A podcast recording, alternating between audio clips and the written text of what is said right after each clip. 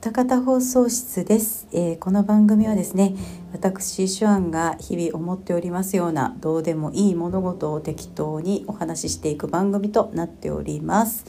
えー本日はですね1月の23日でございます。ねえあの今週めちゃめちゃ寒なるってテレビで脅しをかけてますね。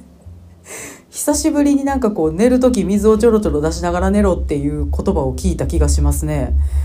なんか子供の頃はね一冬に何回かはあったような気がしますけれども。いやでもなんかすごいそのその一連の言葉を久しぶりに聞いてそんな寒くなんの？と思ってねちょっとビビってるんですけれどもね。皆様のエリアではどうでしょうかねあの暖かくしてどうぞお過ごしくださいませ。で、えー今週はですね何の話をしていくかと言いますとですねもうこちらあのちょっと前からもプロフィールにも書いていたんですが「えー鳥獣騎士ダンクーガ」をね見終わりました。はい、えー、とこちらですねテレビシリーズ全38話であと OVA3 作とおまけにサントラの PV 集も D アニメストアにあるということでですねもうそちらまで見終わりまして「鳥獣騎士ダンクーガシリーズ」というタグに出てくる動画は全てにコンプリートという文字が、えーついております、えー全部見終わりました。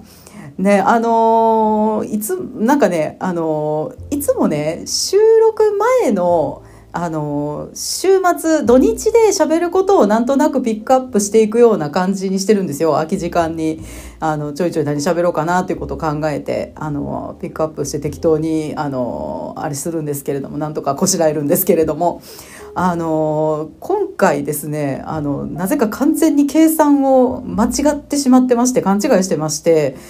金曜日までに見終わらないと土日に作業ができないわけですよ。で先週の水曜日の時点であのテレビシリーズが8話残ってるっていう。でその時点であれこれ OVA 見ないとダメなやつじゃねってなったんですよ。で調べたら OVA1 作目がだいたい1時間40分ぐらいあって2作目が1時間20分ぐらいやったかな。で OVA3 作目がなんと30分かける4っていうね えー、まだまだやんかと思って、もうあの、完全に競技場が見えてゴールテープも見えてる状態だと思っていたのに、全然そんなことなくてですね、もう先週の木曜日と金曜日はね、もうずーっとダンクーが見てました。ずーっと見てました。何回やってやるぜ聞いたことか。まあ、とにかく、あの、ずっと見てましたね。まあ、面白かったんですけれども。いやでもこれねあの当時リアルタイムで見てたちびっ子たちの心はもうわしづかみにされたでしょうね。あのー結構ねそのメカがすごいかっこいいなと思って見てたんですけど、まあ、その通常のその戦闘機と戦車通常の形はね戦闘機と戦車なんですけどその形態からですねまあ獣の形に変わるんですよこいつら このメカがね。まあでもあのなんだっけイーグルはさすがにもうほぼほぼ鳥の形なんでほぼ変形しないみたいなんですけど、まあ、その代わり青き流星みたいな感じのエフェクトがついてましたけどもあの他の3機がですね、まあ、完全に四つ足の獣型になりましてそのアグレッシブモードって言ってね変形するだけでも結構えかっこいいと思って見てたんですけどそれがですねさらに人型に変形するというね 二段階変形っていうねちょっとびっくりする感じで。えっと思ってさらに人型になるんやと思ってすげえと思ってね見てたんですけれどもまあさらに4機合体して1機になるっていうね もう私の乏しいこう想像力の斜め上を来た感がねすごいありましたね。まあまあでもまあオープニングでね合体したやつが出てくるっちゃ出てくるんで、まあこいつはいずれ出てくるんだろうなとは思ってたんですけどもまあでもそのね単体でも 2, 個2回変形してさらにそれが一気にまとまって大きい一台になるっていうのはすごいなと思いました。まあこういうのいっぱいあったんでしょうね他にもね。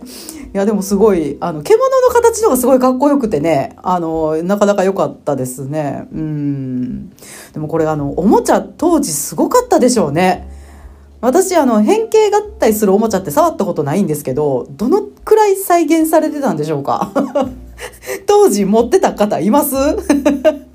ねどれぐらい変形合体ちゃんと再現されてたんだろうと思ってねすごい気になるって思ってたんですけどもなんとまあタイムリーなことにですね2023年今年の5月にすごいダンクーガが出ますね。そのお値段、なんと5万8000円っていうね 私も調べて、たまたまなんか出てきて、あ完全変形合体とかって調べたんかな。そして出てきたのが、まさかのこれから発売されるやつだったっていうことでびっくりしまして。や、まあ、グッスマ様の回し物ではないですけれども、これはすごいなと思いました。値段相応にちゃんとしてるんでしょうね、これね。いやもう現物見てみたいなと思いましたね。買われる方いらっしゃるんでしょうか ?5 万8000円ですからね、すごいと思ってね、ちょっと笑ってしまいましたけども。まあしかしね、まあその合体したやつね、その4機が1体に合体したのが、まあダンクーガっていうて、まあタイトルのメカになるわけなんですけれども、これがですね、実に16話まで出てこないんですね。まあ、他の変形もかっこいいんでね、それでしばらく持たせてっていう感じなんですけれども、まあ、16話っていうのはなかなかに遅いご登場かなと思って、で、調べました。あの、タイトルに出てくるメカで登場が遅いものまとめっていうのがね、やっぱりありまして、まあ私なんかが考えつくことはですね、もはやどなたかがやってくださっているということで、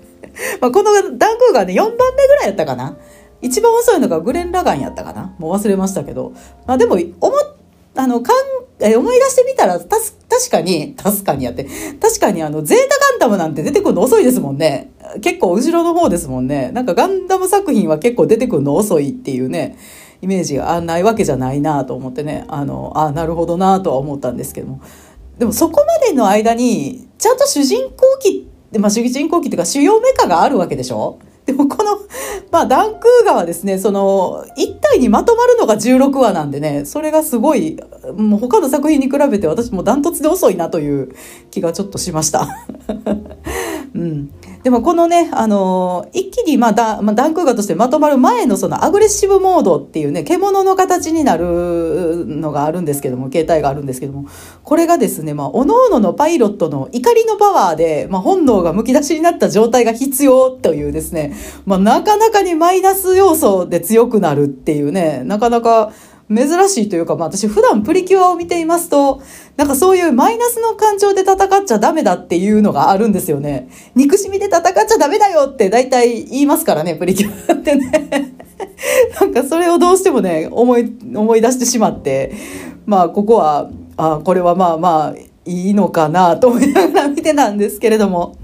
あのー、まあね、そのパイロットが全員4人ともね、総じて気が結構短いんですよ。この主人公チームってね。まあ、その辺にも反映されていて、結構物語に面白いアクセントにはなってはいるんで、まあこれはこれでいいんかなと見終わる頃にはね、丸め込まれてしまっていましたね。うん、本当にね、みんな同化線短いチームでしたね。なんかどっかの基地から SOS 入ったら、もう、しのぶの言わずに行くっきゃねえだろって感じで、もう特にしのぶくんですよ。飛び出していく感じですよね。で、まあ、戦闘シーンでは結構ね、みんな舌打ちをよくしてますね、ちって。イライラしとんなっていう感じでね。まあ、その、当のね、主人公の藤原忍くなんですけども、まあ、この子がね、まあ、ダントツで気が短いんですよね。まあ、なんというかね、外見は、なん、なんかね、人相悪い紙指弾みたいな感じですね、この子ね。まあ、人相悪いです。目つきめちゃめちゃ悪いよね。まあ、しかもね、この子すぐ手を出すんですよ。すぐ殴りかかるし、まあ、指令を独断で従わなかったりとかですね。あと、上官にもタメ口なんです、この子、基本的に。貴様それでも軍人かって言いたくなるようなね、まあまあな逸材やなと思うんですけれども。まあ、この子がね、まあ主人公でして、まあこのチームのキャプテンというか、あの、引っ張っていく役割なんですけれども。で、二人目がですね、まあこう一点の結城沙羅ちゃんっていう、まあ女の子でして、まあこれまたね、この子も気が強いんですね。もう、メッシュヘアで、その、襟足がすごい長いっていうね、あの、80年代の不良感がめちゃめちゃある女の子です。80年代の不良ってこんな感じだよなっていうね。一人称が値って言いそうな感じのね、うん、子なんですけども。この子はですね、まあ、あの、第1話からですね、あのまあまあ、イチャイチャするんです。彼氏がおるんです。彼氏がおるんですけども、第1話からね、まあまあイチャイチャしようって、その彼氏がですね、シャピロっていう男なんですけどもね、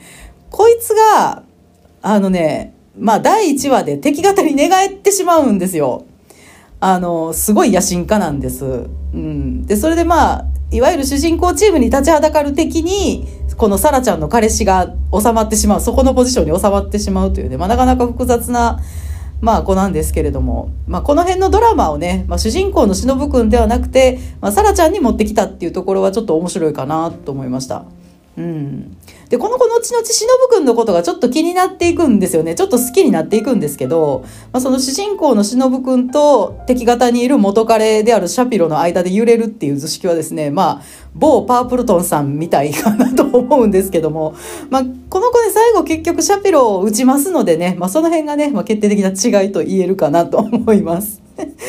えー、で、3人目がですね、式部正人くんですね。この子はね、まあ、典型的なお調子者ですね。軽い子です。すごい、もう、あの、軽口ばっかり叩いてるような子でね。まあでも、この4人の中では一番安定したメンタルの子かなと思います。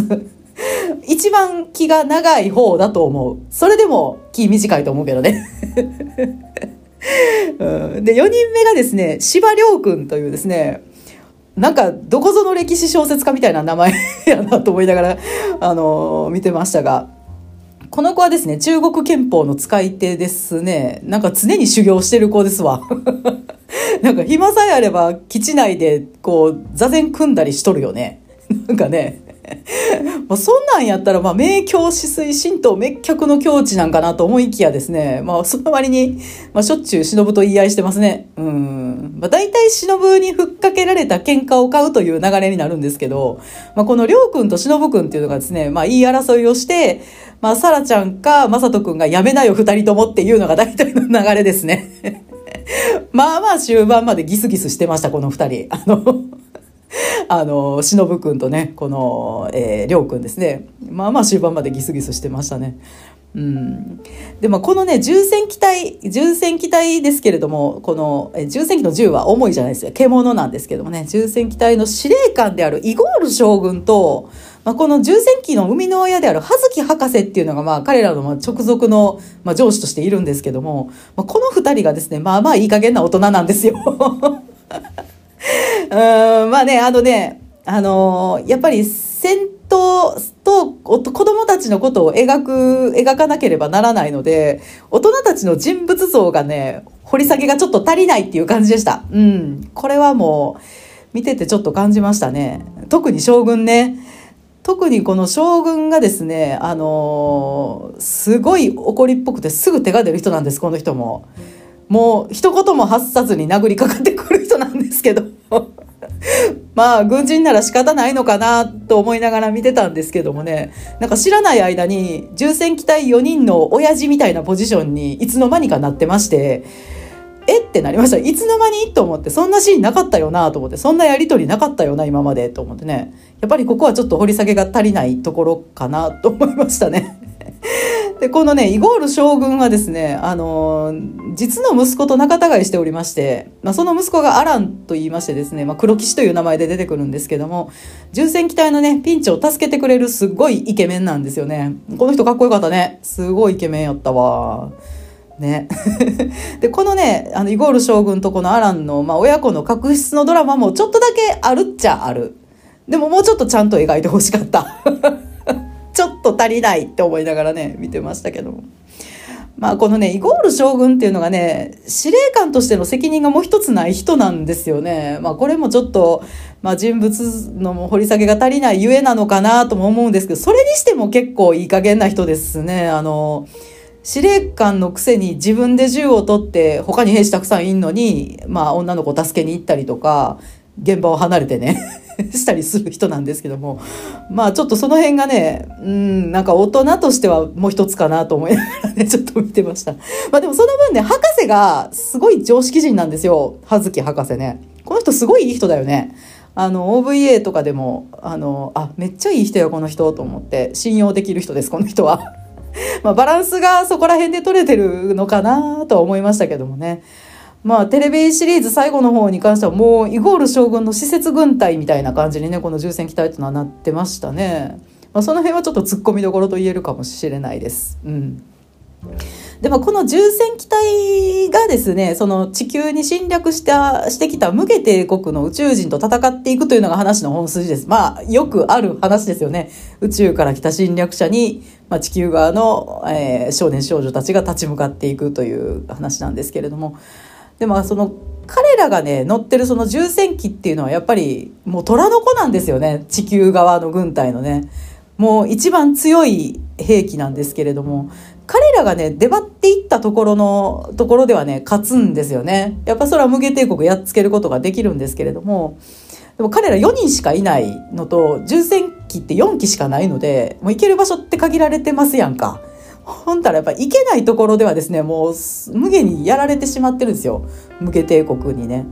だから全体の戦況としては、彼らが行ったところでは勝ちはするけど、全体的にはどんどん負けが込んでいって、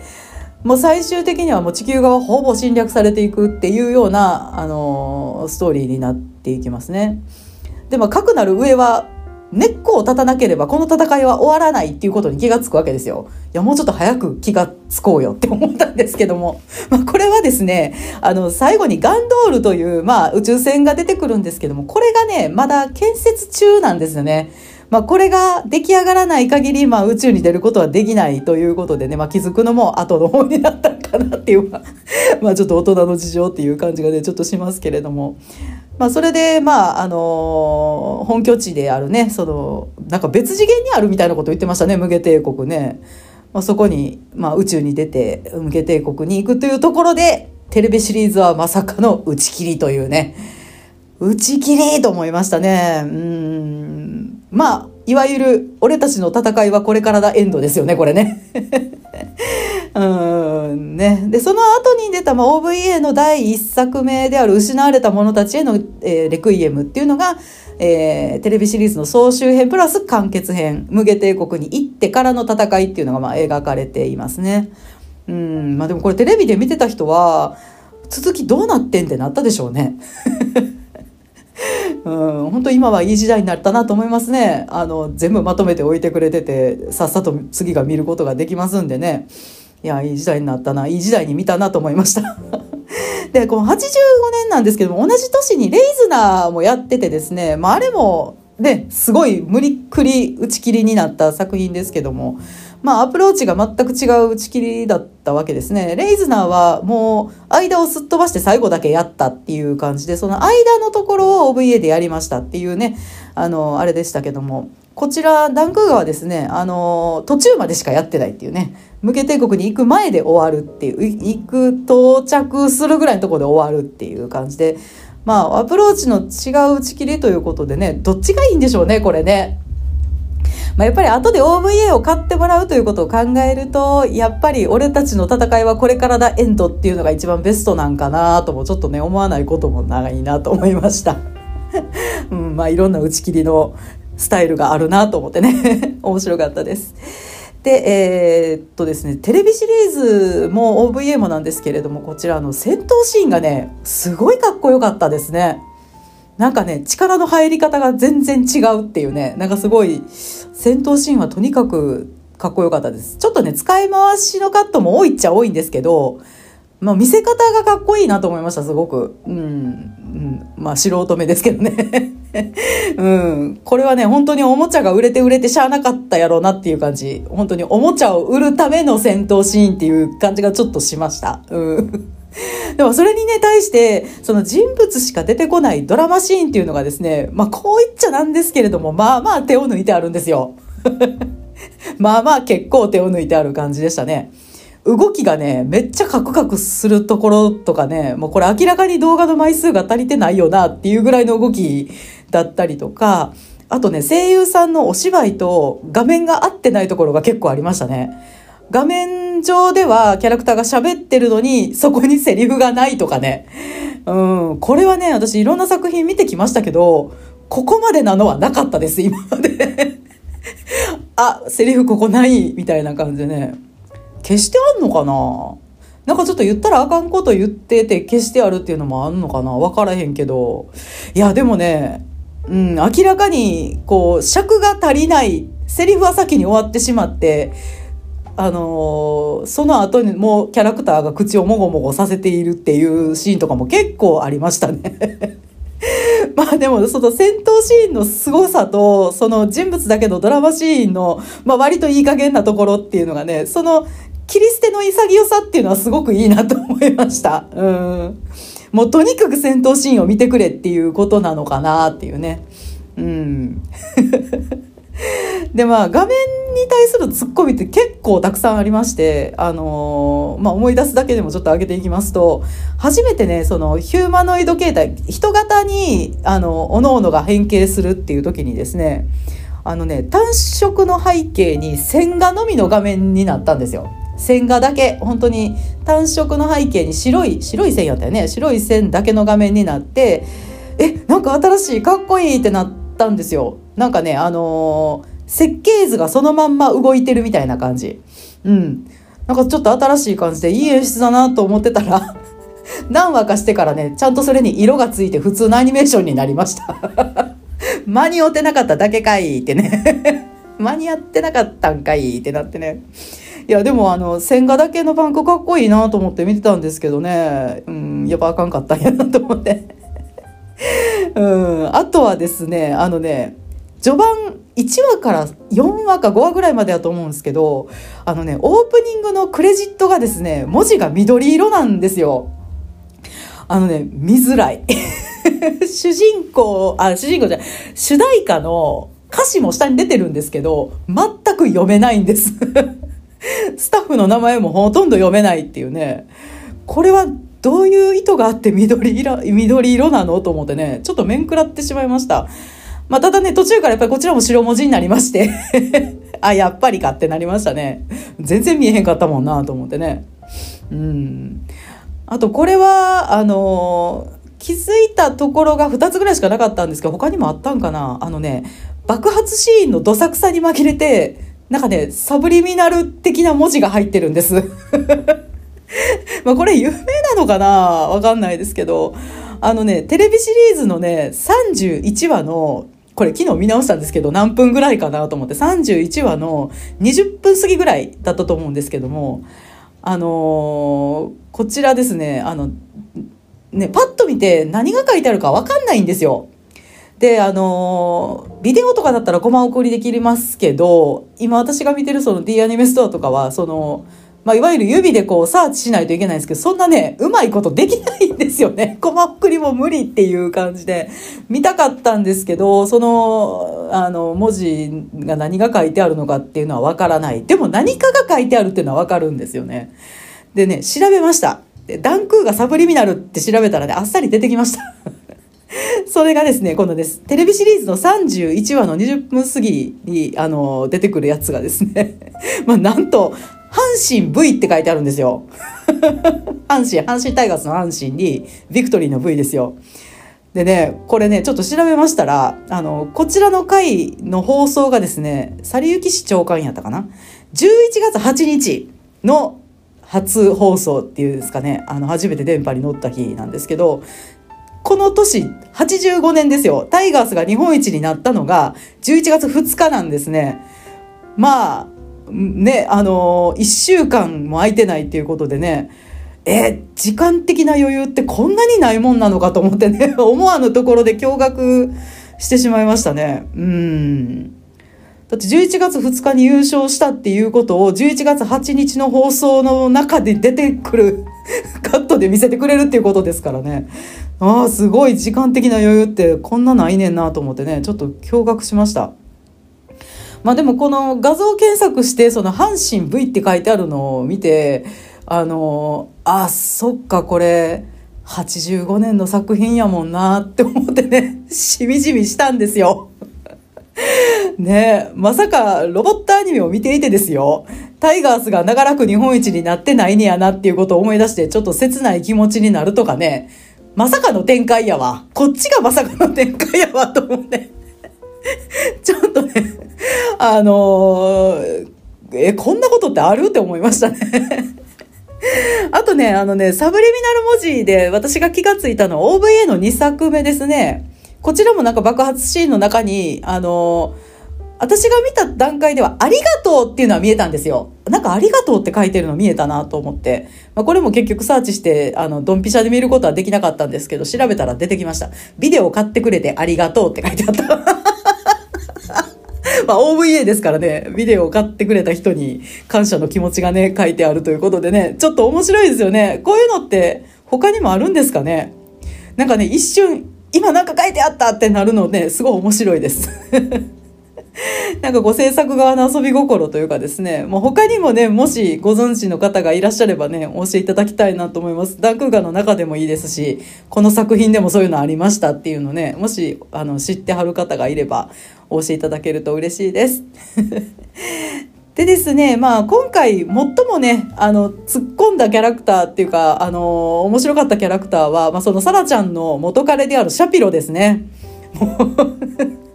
この人ね、あのね、若本さんが声をおやりになってるんですけども、ね、やっぱりこう敵方に寝返る役ということでね、まあ、若本さんの声ってこう野心がたぎりすぎて寝返ってしまう男の声っていう ことなんでしょうかね。役どころからしてもね、ちょっと突っ込みたくなるね、感じでございました。まあね、あのー、このシャペロはですね、まあもともとはその忍くんたちの先輩なんですね。彼らの共感って言ってましたよね。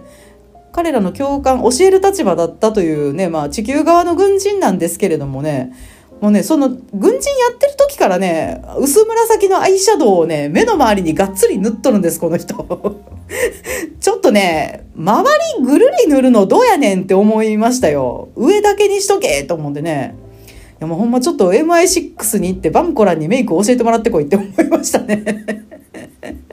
言いたくなりましたわ。まあ、バンコラも目の周り全部塗るなってきっと言うてくれると思いますわ。あとこのシャピロはですね、髪型がすごい奇抜で、もうね、メイクといい、髪型といい、目つきの悪さといいね、完全に悪者のね、見てくれしてるんですよね。まあ分かりやすくていいんですけれども、もう紫のアイシャドウはね、ちょっと寝返った後から塗り出してもよかったのではってなりましたね。あと、無下帝国側に行った後のコスチュームがね、もうめちゃめちゃ面白かったですね。なんかギリシャ神話とかに出てきそうなね、半裸でこう薄物を巻きつけてる感じですね。で、なんか、あの、チョーカーとネックレスを両方してるっていうね どっちかにしろってなってね そのチョーカーとネックレスは何やねんって思ってね、出てくるたびにちょっとニヤニヤしてましたね。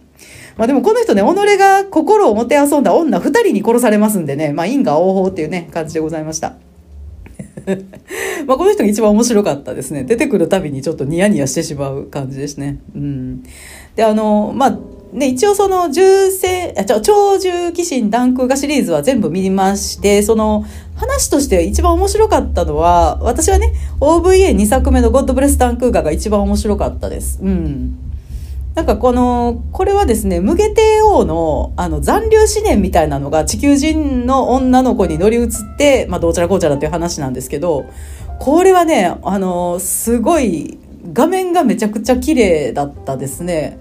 あのすごく丁寧に作られてましたよね。戦闘シーンも人物のシーンも。スクリーンでちょっと見たくなる感じの、うん、あの作品でした。動いてるメカがめっちゃかっこよかったね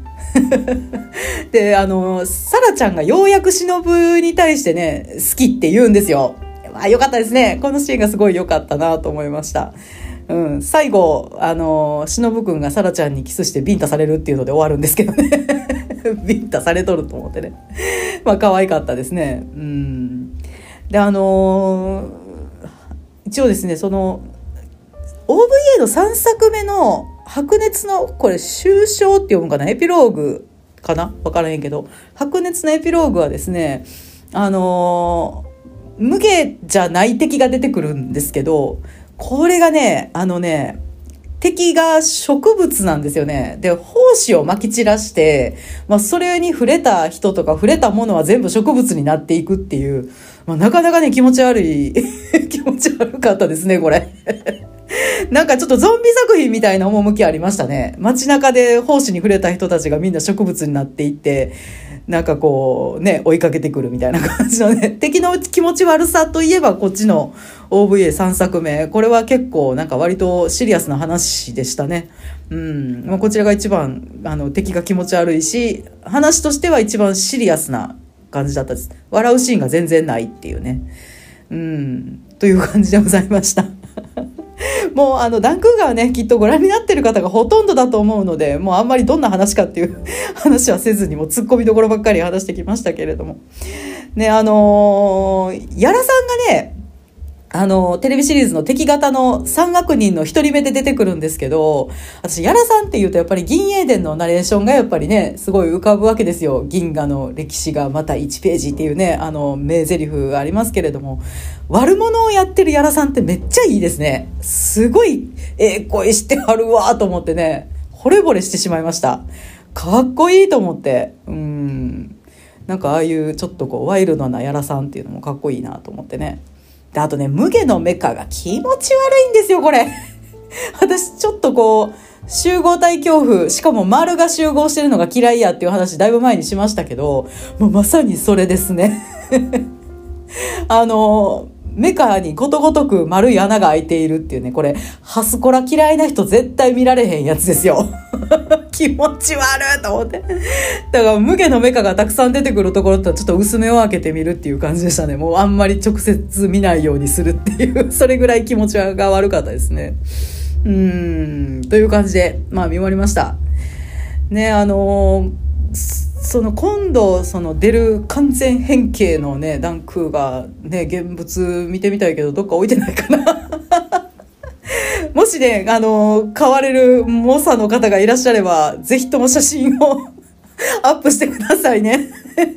いはるかな？どうやろう？すごい、すごいな、5万8000。まあ、という感じでね、まあ、今週はダンクーガーの話をしてまいりました。えー、番組へのね、ご意見、ご感想に関しましては、えー、ツイッターのハッシュタグ、歌方放送室、えー、すべて漢字でございます。歌方放送室までよろしくお願いいたします。